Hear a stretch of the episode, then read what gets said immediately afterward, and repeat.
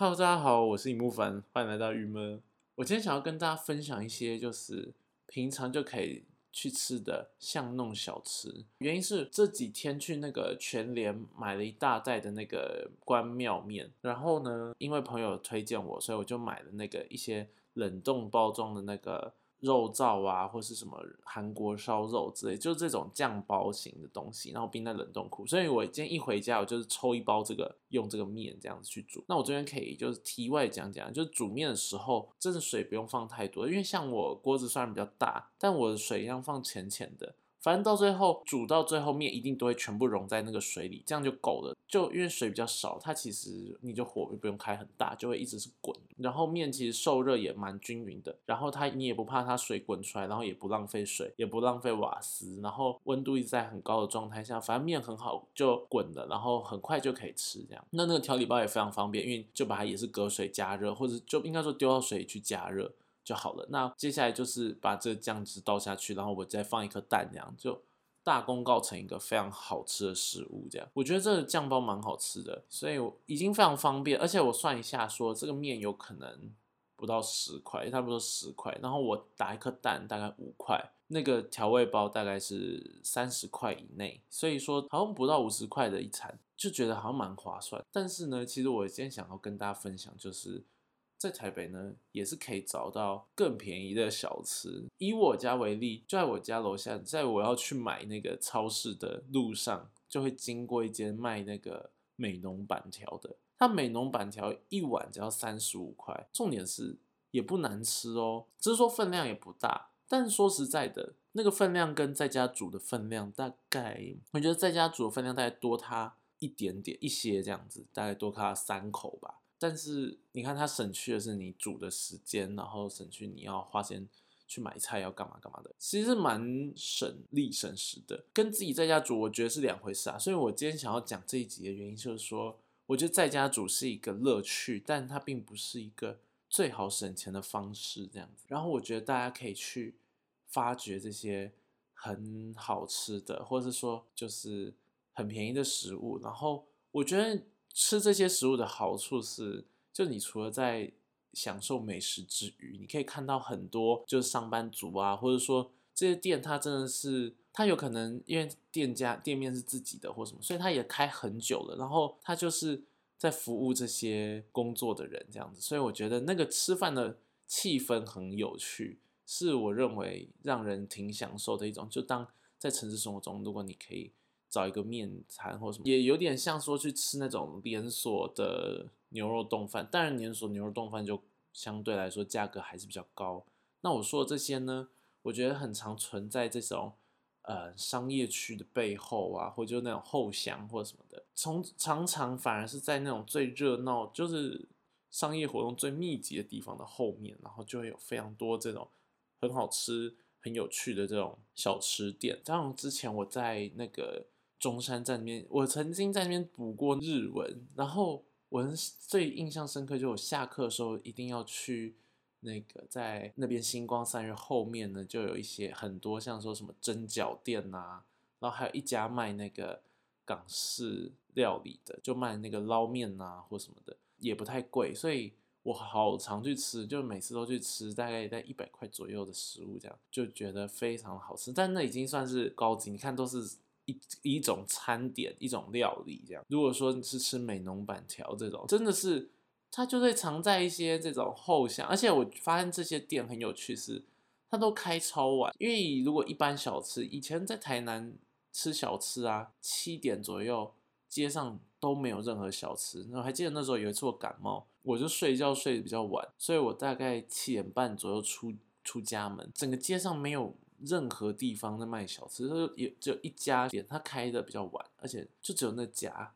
要其他店都已经开始开始卖那种宵夜，开始卖卤味，卖什么就没有卖正餐了。就是如果是干面呐什么之类，就是我觉得没有很少店开这么晚，或者说即便在台北市也常会这样，好像我们印象中卖这种该怎么说，餐厅什么，它营业时间都比较早，但。这些小吃往往啊，有的真的会开很晚，开到十点，开到几点。反正呢，他好像呢，就是老板也在这边生活。那他其实有点那些店都会到晚上的时候，他会有一种要开不开的感觉，就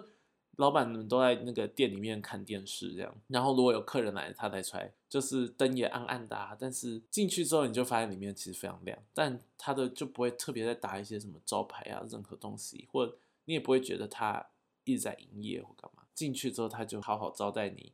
然后让你吃顿饭这样。这些店都会有一些一定可以填饱肚子的食物。举例来说，刚刚的美容板条，或者是说有一些店是有可能肉燥饭或干面或什么，就是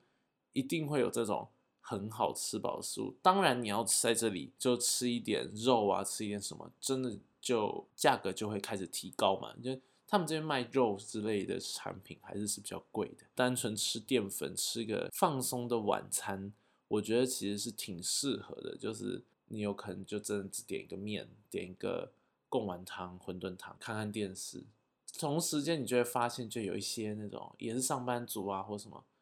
哎，我觉得年龄层蛮低的，大家就来这边，那都埋头苦干的狂吃，就是大家是不太讲话，那些也累了吧，所以那个气氛很好。那老板他们也不太会多聊天，多怎样，大家就好像，嗯，终于忙了一整天，然后一起停下来休息，然后一起吃个饭。在城市里面的时候，其实。在家煮当然某一定会在某种程度上省，但它省的很有限，所以呢，有时候其实很适合就是去吃吃这些小吃。我觉得让我很懒得去买菜，就是因为我买菜的路上就会经过很多间这类型的小吃，然后有的卖便当的，有的卖这种面的，有的卖蒸饺的。然后有的卖那种什么饼啊之类，一路上都在诱惑我说啊，就进来吃，你知道进去吃，你就今天不用买菜了，因为你就没有必要嘛，你就买菜又不会回家煮，那何必？所以要告诉自己说，哦，我除了要买今天的菜，我还要买明天早餐，还要买什么什么，所以。我一定要去买这样，所以我今天不吃，或者说那我买完再来吃这样，这我觉得蛮有趣的。我觉得这些店真的是对我来说啦，就是一个很大诱因，就是它完全会让我放弃在家煮饭，因为你真的换算起来并没有那么值得啦。我觉得在家煮的真的最大优点就是享受那个煮饭的那个过程，跟今天可以试试看不同的口味。所以啊，说实在的。真的应该要说，真的很想在家煮的人，所以可以在家煮。还有一部分的人就是一定要在家煮，就是如果你有在做饮食控制，因为台湾真的不是一个可以吃在外面就随便吃到无淀粉餐的那种国家。应该说各国都是吧，但我觉得台湾尤其，因为我们的好吃的食物全部都是淀粉堆积出来的。于是，如果你健身或你想要吃好的，就不自己煮，你根本就吃不到。对，所以说。如果是在控制饮食人，当然这就不适用。但如果不是的话呢？嗯，尤其你就往那种暗暗的巷子里去吗？我觉得常常很多地方，哎，就是你觉得这附近大家工作比较累的，后面都会有好吃。你去观光区就比较难找到，或者你去那种大家是 过得轻松的空的地方，有可能比较没有那么多商业活动什么的，就比较少这样的店。所以说，就是往那种压力。某种程度其实是最高的地方去，那这种时候就要来观察，你觉得哪里是城市里压力最高的地方？很有趣。那可以看到说，在我觉得那像是一个城市小角落。其实说实在，除了台北之外啊，台中也有啊。像我印象蛮深刻，在那个台中火车站周围会卖一些猪脚面啊之类，然后也是蛮便宜的。然后就是在这种破破烂烂的地方，然后开一个店，然后开到超级晚，这样一个猪脚面店，然后或者是什么什么面店，什么什么肉燥饭店这样子，我觉得很多地方都有，更别提像说有可能香港或什么。我还记得大一的时候去香港，然后那时候同学们带我们去，嗯，那边他们很常比较常吃，或者说他们就是在推荐我们好吃的晚餐点心或什么，然后。就吃那种烤肉串啊什么的，也是开在这样子，就是你一看就是一个闹区，但是周围的那些就是商办都已经关门了，就剩这些小店、小摊贩们还开开着，然后里面就是拥挤啊，但店的外面感觉脏脏旧旧，但进去里面是用日光灯照的亮到不行的一个空间，这样。我觉得很有趣。今天就是以这个食物为主题，但其实要讲的是一种城市角落的小小的观察，跟我觉得大家重点是可以去感受说不同城市空间里